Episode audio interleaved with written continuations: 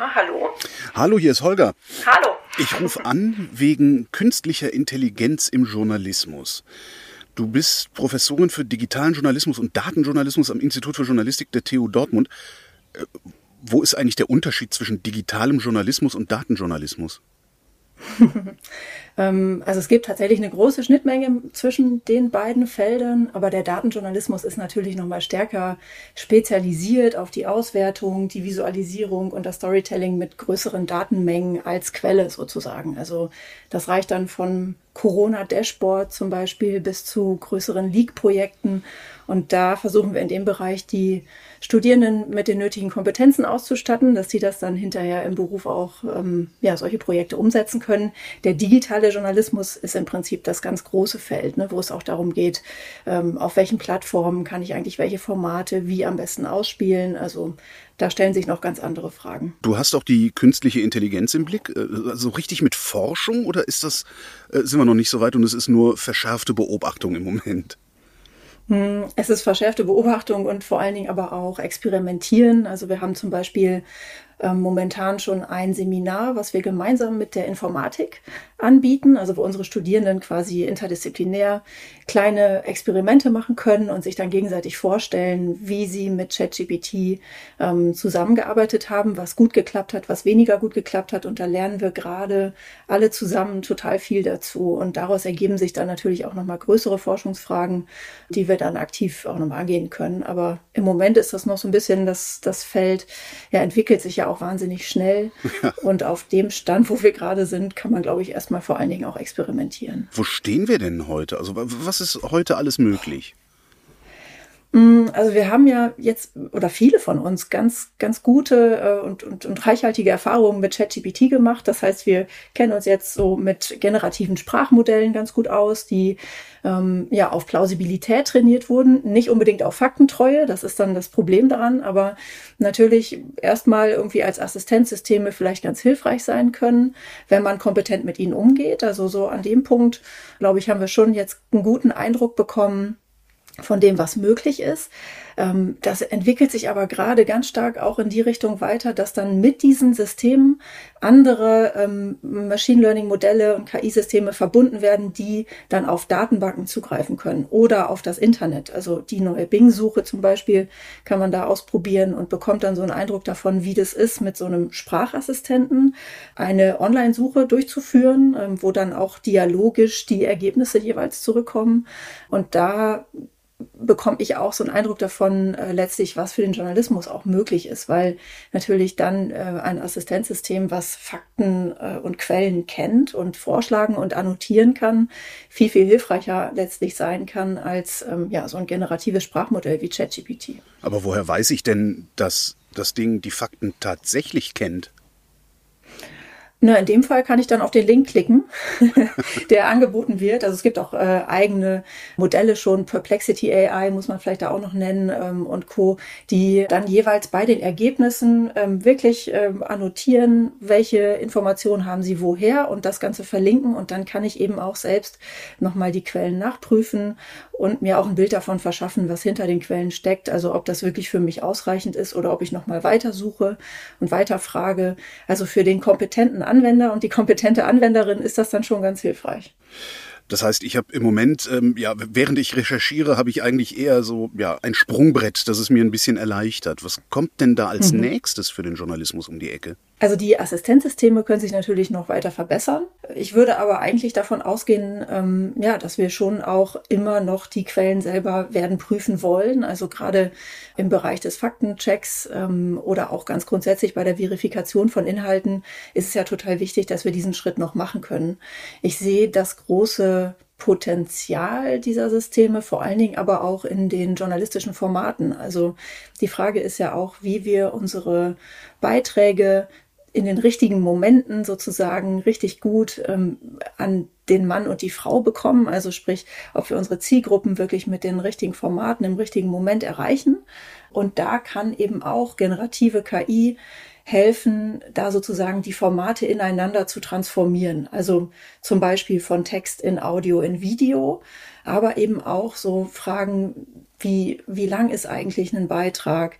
Ist der in einfacher Sprache geschrieben oder recht kompliziert? Wie viel Vorwissen setzt er voraus? Überhaupt in welcher Sprache wird er ausgespielt? Also bei solchen Fragen kann natürlich KI wirklich äh, unterstützen. Und da würde ich mir vorstellen, dass wir vielleicht es schaffen, den Journalismus noch viel stärker, differenzierter und passgenauer zu den Leuten zu bekommen, den wir machen. Und da, glaube ich, liegt noch eine ganz große, ein ganz großes Potenzial, das noch kaum ausgeschöpft wird. Okay, das ist jetzt eher Distribution und da dann sehr, sehr hilfreich. Aber was, was ist mit der Produktion der Nachrichten? Also welche Auswirkungen hat das auf die ja normale Arbeit der Redaktion? Es gibt ja schon äh, in dem Bereich auch einige KI-Modelle, Systeme, die so eingesetzt werden. Also wenn ich jetzt an Transkriptionssoftware denke, die hat sich schon in vielen Redaktionen durchgesetzt, ähm, dass ich eben die Interviews nicht mehr abtippen muss, sondern dass dafür ein Dienst bemüht werden kann und ich hinterher natürlich auch nochmal drüber lesen muss, ist ja klar. Äh, das kommt nicht 1a sauber zurück, sondern da sind dann immer noch ein paar Sachen zu berichtigen.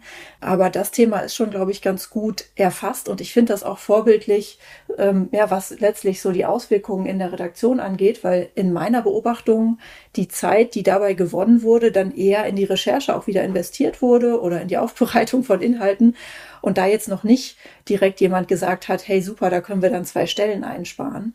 Und das ist, äh, glaube ich, auch eher so jetzt, jetzt das Thema, um das wir uns mehr kümmern müssen, nämlich da die richtigen Schlüsse draus zu ziehen. Aber so Produktion, ansonsten würde ich sagen, eben auch Übersetzung wird schon genutzt, Transkription wird schon genutzt, aber letztlich alles, was die Recherche umfasst, in größeren Datenmengen, in Archiven zum Beispiel auch, da können wir noch mit KI viel machen. Ähm, Springer hat ja angekündigt, gerade in den Redaktionen von Welt und Bild mehrere hundert Stellen im Jahr einzusparen.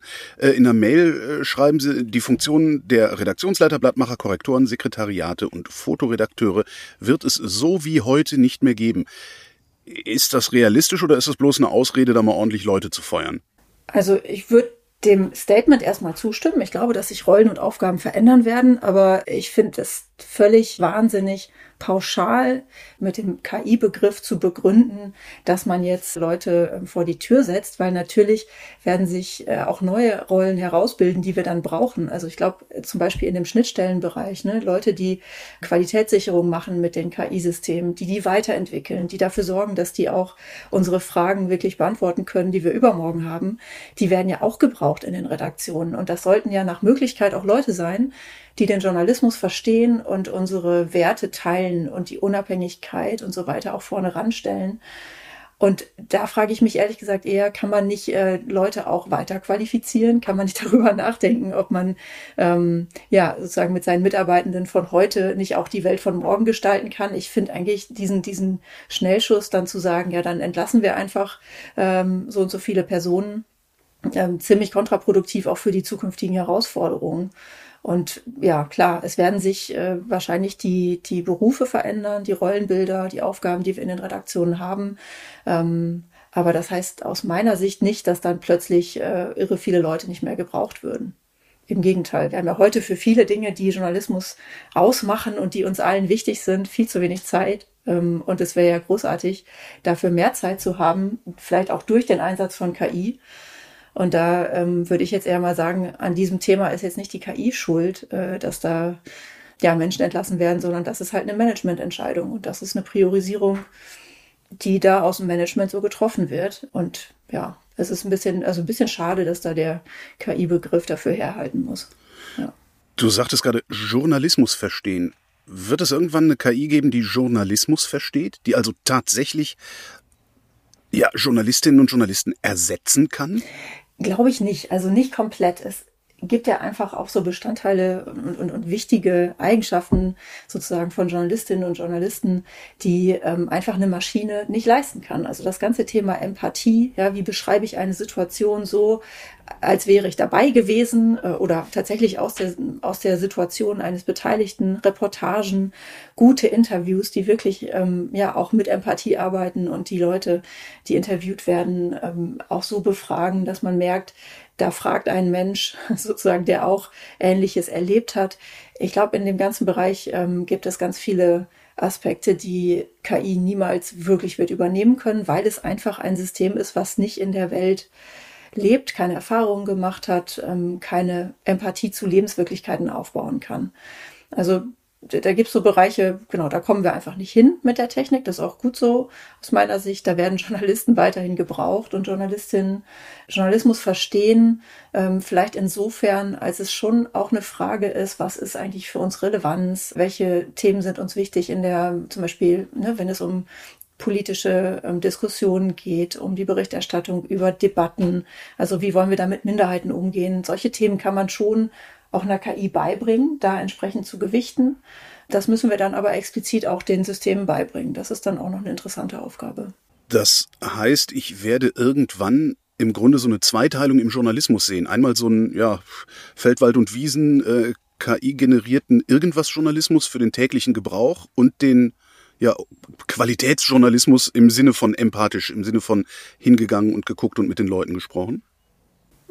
Ich würde das nicht in zwei Lager teilen. Ich glaube, dass beide beides brauchen. Also, dass wir auf der einen Seite die KI-Systeme, die uns vielleicht helfen, sowas wie ne, den täglichen Nachrichtenticker oder so zu verarbeiten oder ähm, meinetwegen auch äh, Formate ineinander umzuwandeln, dass das alles eng begleitet werden muss von Menschen tatsächlich, die da drüber schauen, die ähm, auch, auch, sicherlich einzelne Aufgaben in diesem Prozess noch werden übernehmen müssen. Ähm, also da wird, glaube ich, der Mensch nicht überflüssig sein. Und auf der anderen Seite, das, was, was du jetzt gerade als Qualitätsjournalismus bezeichnet hast, das profitiert sicherlich auch an vielen Stellen von KI-Werkzeugen. Also die genannten äh, zum Beispiel, aber einfach alles, was die Recherche unterstützt ähm, und was mir hilft, ähm, ja, ne, die Reportage, die ich schreibe, auch wirklich nochmal gut, vielleicht featureartig mit Fakten zu unterfüttern, was auch immer. Da werden einfach auch viele Dinge ineinander greifen. Und ich würde mir das eher so als einen großen Qualitätsjournalismus vorstellen, der an einigen Stellen vielleicht sehr stark von KI profitiert und an anderen Stellen weniger stark, aber ähm, wo trotzdem die Verantwortlichkeit klar sein muss. Ich glaube, das ist auch so ein springender Punkt. Wir haben ja in beiden Bereichen eine Redaktion, die verantwortlich ist für Inhalte. Und das sicherzustellen und auch zu kommunizieren, ist super wichtig. Jetzt scheint diese Entwicklung ja derart schnell zu laufen. Ähm, also kommen die Redaktionen da überhaupt noch hinterher? Kommt die Journalistenausbildung da überhaupt noch hinterher? Hm, es ist schwierig im Moment, da wirklich hinterherzukommen, äh, weil natürlich auch sich die Systeme gerade mit einer wahnsinnigen Geschwindigkeit entwickeln und wir eigentlich auch einen ganz großen Nachqualifizierungsbedarf natürlich haben in den Redaktionen. Also mein Eindruck ist, dass es schon an einigen Stellen schon Labore gibt und Teams, die experimentieren und dass auch Journalistenschulen ähm, da auf dem Thema bereits gut unterwegs sind. Bei uns ist es ja auch schon so mehr oder weniger jetzt äh, ja in einzelnen Bereichen angekommen und ich versuche das auch in der Grundlagenausbildung natürlich mitzuvermitteln. Aber natürlich, äh, ja, wissen wir auch gar nicht so genau, wie es in zwei, drei Jahren aussehen wird in der Praxis. Deswegen ähm, fände ich schon auch jetzt ganz gut für, für Redaktionen sozusagen Impulse zu geben, sich doch bitte möglichst schnell auch mit der Wissenschaft zu vernetzen, ähm, auch untereinander Ressourcen vielleicht zu bündeln, um eben solche, solche Labore mal aufbauen zu können, um Kompetenzzentren zu bilden vielleicht und da ja, einfach äh, dem Thema auch den nötigen Raum zu geben, weil ich glaube, dass, dass, dass wir ansonsten sehr leicht am Ende ja die Chance verpassen, das alles mitzugestalten. Weil das soll, sollte ja eigentlich unser Ziel sein, dass wir am Ende mit Systemen arbeiten können, die dann auch den Journalismus wirklich verbessern und die aktuell auf dem Markt äh, sich befindenden Systeme sozusagen, die sind ja ganz häufig von großen Technologieunternehmen aufgebaut, die folgen ganz anderen Gesetzmäßigkeiten, die kennen halt nicht unsere Relevanzkriterien und die müssen dahingehend noch, noch eigentlich ganz viel dazulernen. Und wenn wir das nicht selber machen, dann wird es niemand tun. Du sagst, niemand weiß, wie es in drei Jahren aussieht. Würdest du dich trotzdem trauen zu sagen, was von den ganzen Sachen, die wir da gerade sehen, also die, ne, diese KIs für, für Bilder, die Chatbots und sowas, was da alles wie Pilze aus dem Boden schießt, würdest du dich trauen zu sagen, was davon ernstzunehmend ist und was davon ja eigentlich bloßer Hype ist? Also ich glaube, Hype ist es alles definitiv auch momentan. Ähm, die Frage ist nur, was davon wird quasi überleben ähm, und was wird am Ende ähm, sozusagen ja im Arbeitsalltag auch landen. Ich glaube, dass wir also eben den, das Stichwort intelligente Assistenzsysteme, ähm, ne, so, ein, so ein Rechercheassistent, der vielleicht auch verschiedene Systeme zusammenführt, der mir Quellen auch vorschlagen kann, der ähm, von der Redaktion aber auch spezifisch ausgerichtet wird auf das, was, was eben der Redaktion wichtig auch ist in den Recherchen, dass sowas ähm, durchaus möglich ist und, und gar nicht primär jetzt äh, von, von großen Technologieunternehmen kommen muss, wenn wir es schaffen, das selbst zu entwickeln. Also ich glaube, so diese Verbindung von tatsächlichen Fakten beziehungsweise Informationen zumindest, die äh, zum Beispiel aus dem Internet kommen oder aus Datenbanken kommen und äh, einem dialogischen System, was dann auch als Sprachmodell so mit mir kommuniziert, dass ich gut damit umgehen kann. Das ist schon sehr wahrscheinlich. Wenn Redaktionen jetzt künstliche Intelligenz nicht nur zur Distribution und zur Archivrecherche und sowas einsetzen, sondern tatsächlich zur Produktion von Inhalten. Äh, haben wir ja ne Schumacher-Interview neulich oder Papst in teurer Daunenjacke, was da so mhm. durchs Netz flog. Äh, gelten da irgendwelche ethischen Grundsätze? Weil es sieht ja irgendwie nicht so aus, ne? Weil Papst in Daunenjacke.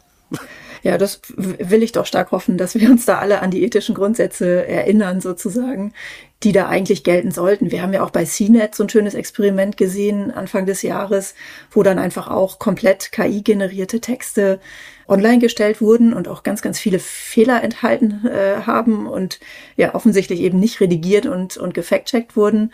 Na, ich glaube schon, dass nach wie vor, egal welches äh, System man verwendet, also ob man die Inhalte von einem Menschen schreiben lässt oder von einer KI, dass man ja trotzdem ja verantwortlich ist als Redaktion für die Richtigkeit der Informationen, die man da veröffentlicht und dass man entsprechend ne, ansprechbar sein muss, falls doch Fehler passieren, dass die dann berichtigt werden, korrigiert werden.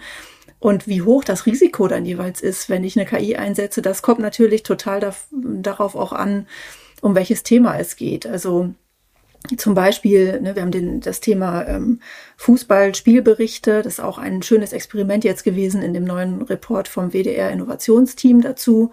Die haben sich angeschaut, schaffen sie es mit Hilfe von KI Spielberichte zumindest vorschreiben zu lassen für ihre RedakteurInnen, die das dann nur noch veredeln und ein bisschen prüfen müssen. Und das kann man im Sportbereich durchaus auch so angehen aus meiner Sicht, weil man da einfach mit sehr guten und in der Regel auch belastbaren Daten arbeiten kann, die nach jedem Spiel zur Verfügung stehen. So, das heißt, da ist jetzt die Gefahr nicht so groß, dass halluziniert wird. Und im Zweifel kann ich es auch berichtigen. Das ist jetzt, ne, ist jetzt nicht noch nicht die Wahlberichterstattung, ähm, so wo es halt wirklich um, ähm, um, um einen super wichtigen Kernbereich im Journalismus geht, sondern im Sport gibt's vielleicht dann auch noch mal ein bisschen mehr Toleranz für Dinge, die äh, oder Kleinigkeiten, die schiefgehen können. Aber eben, ne, wenn wir dann an die Wahlberichterstattung denken, das Thema haben wir beim Spiegel, als ich dort noch gearbeitet habe, auch verfolgt. Ne, inwieweit können wir das automatisieren? Können wir da mit ähm, vorformulierten Texten arbeiten. Und da war zum Beispiel klar, KI können wir nicht benutzen an der Stelle, weil das Risiko viel zu groß ist, dass kleine Fehler passieren oder Nuancen, die für den Spiegel einfach vertrauensschädigend wären. Und das muss man, glaube ich, immer gut abwägen. An welchen Stellen, ja, kann man eigentlich wie gut Dinge ersetzen äh, und wie hoch ist das Risiko dann auch für, ja, dass, dass dann ethische Grundsätze, ja, verletzt werden. Das heißt, die ethischen Standards, die wir haben, reichen auch für eine Welt, in der KI im Journalismus allgegenwärtig ist. Hm. Ich denke zumindest, dass man sie übertragen kann und dass man sich aber jetzt dann äh, neu überlegen muss, wie man das konkret ausgestaltet. Also was heißt der Grundsatz ne, der ähm, Verantwortlichkeit denn dann konkret, wenn ich Inhalte KI generieren lasse, muss ich die dann eventuell anders kennzeichnen? Muss ich meine Leserinnen und Leser da anders mitnehmen und informieren? Das wären eher so Fragen, die, die dann, glaube ich, eine Rolle spielen. Ähm, grundsätzlich würde ich jetzt von diesen, genau, von den, von den Grundlagen nicht abweichen wollen. Ähm, aber ich denke, dass wir die neu auch eben gerade auch in, also mit Blick auf das, was unsere Leserinnen und Leser, Hörerinnen und Hörer wollen und was die erwarten und was die auch letztlich gewohnt sind vom Journalismus, ne, dass wir die da dahingehend schärfen müssen. Ich glaube, das ist eher jetzt auch nochmal ein wichtiger Schritt. Ich erlebe unsere Studierenden, die sind ja auch in einer ganz anders digitalisierten Welt groß geworden als ich und als wir alle. Und die haben natürlich ganz andere ähm, äh, Themen und Fragen. Ähm, und, und manches muss man denen aber auch wiederum nicht erklären im Digitalen, weil sie daran einfach gewöhnt sind. Und ich glaube, da müssen wir auch viel stärker ins Gespräch dann nochmal gehen mit ähm, Mediennutzenden. So, Springer hat sich geäußert Und von den anderen hört man öffentlich irgendwie so gar nichts. Wie denken denn eigentlich die anderen deutschen Medienhäuser? Kriegst du das so mit? Also man sieht ja jetzt auch immer mal wieder, dass ähm, so Richtlinien oder Codes of Conduct veröffentlicht werden von unterschiedlichen Medienhäusern zum Umgang mit künstlicher Intelligenz. Das finde ich dann immer schon mal sehr schön, wenn man sich die Mühe gemacht hat, es einmal festzulegen.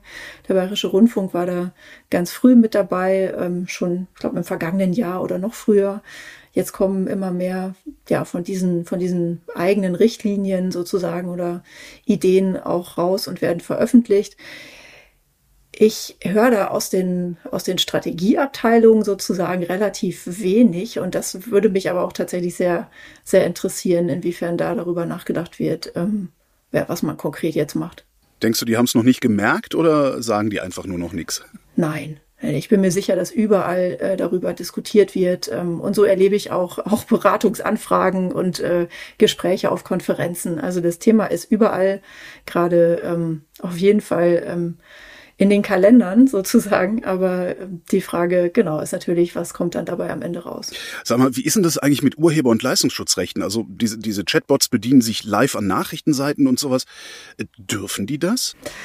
Das ist eine, eine ganz, ganz äh, interessante Rechtsfrage, die, ähm, also ich hoffe jedenfalls, dass wir die in Zukunft dann auch irgendwann geklärt haben, wirklich. Es ist äh, zum Beispiel bei uns an der, an der Uni haben wir das Thema natürlich auch diskutiert, weil es darum ging, was ist eigentlich, wenn Studierende in ihren Abschlussarbeiten ähm, ja einfach dann äh, Absätze kopieren aus diesen Systemen und die verwenden.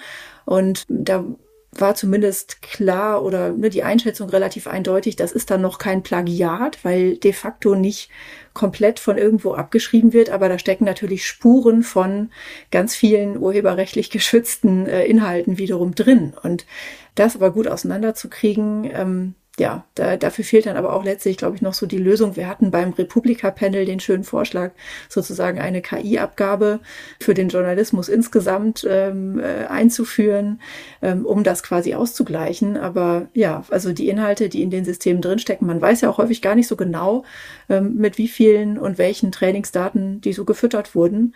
Da fehlt natürlich auch noch Transparenz. Ja, ja aber trotzdem, also mich wundert wirklich, dass wir nicht irgendwelche Kampagnen sehen. Also gerade Springer war doch damals, als es darum ging, irgendwo noch Geld abzugreifen über Urheber- und Leistungsschutzrechte, waren die doch ganz vorne mit dabei. Warum, warum sehe ich das nicht? Wundert dich das auch?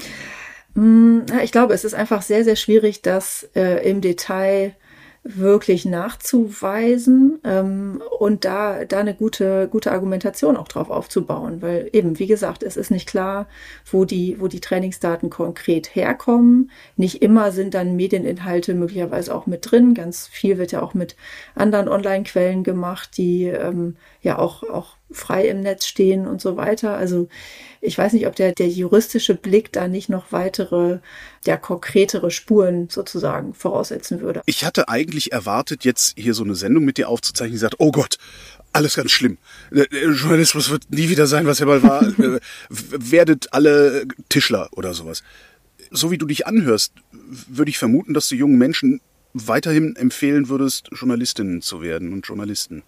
Absolut. Ich finde es nach wie vor äh, wahnsinnig, also A, gesellschaftlich super wichtiges äh, Berufsfeld und dann B, aber auch ja zunehmend einfach einen ganz spannenden Job, der sich jetzt dadurch, dass, dass äh, KI-Werkzeuge ins Spiel kommen und auch eine stärkere digitale ja, Öffentlichkeit, in der man Inhalte auch wirklich anders verbreiten kann und so weiter. Es ist einfach wahnsinnig spannend derzeit ähm, und natürlich auch herausfordernd. Also ich gebe schon auch zu, die Kompetenzen, die man braucht für den zukünftigen Journalismus äh, oder auch ne, der, der heute auch schon angesagt wäre, sozusagen, das sind andere Kompetenzen und mehr erweiterte Kompetenzen, als ähm, ich sie damals gebraucht habe, als ich Journalistin geworden bin.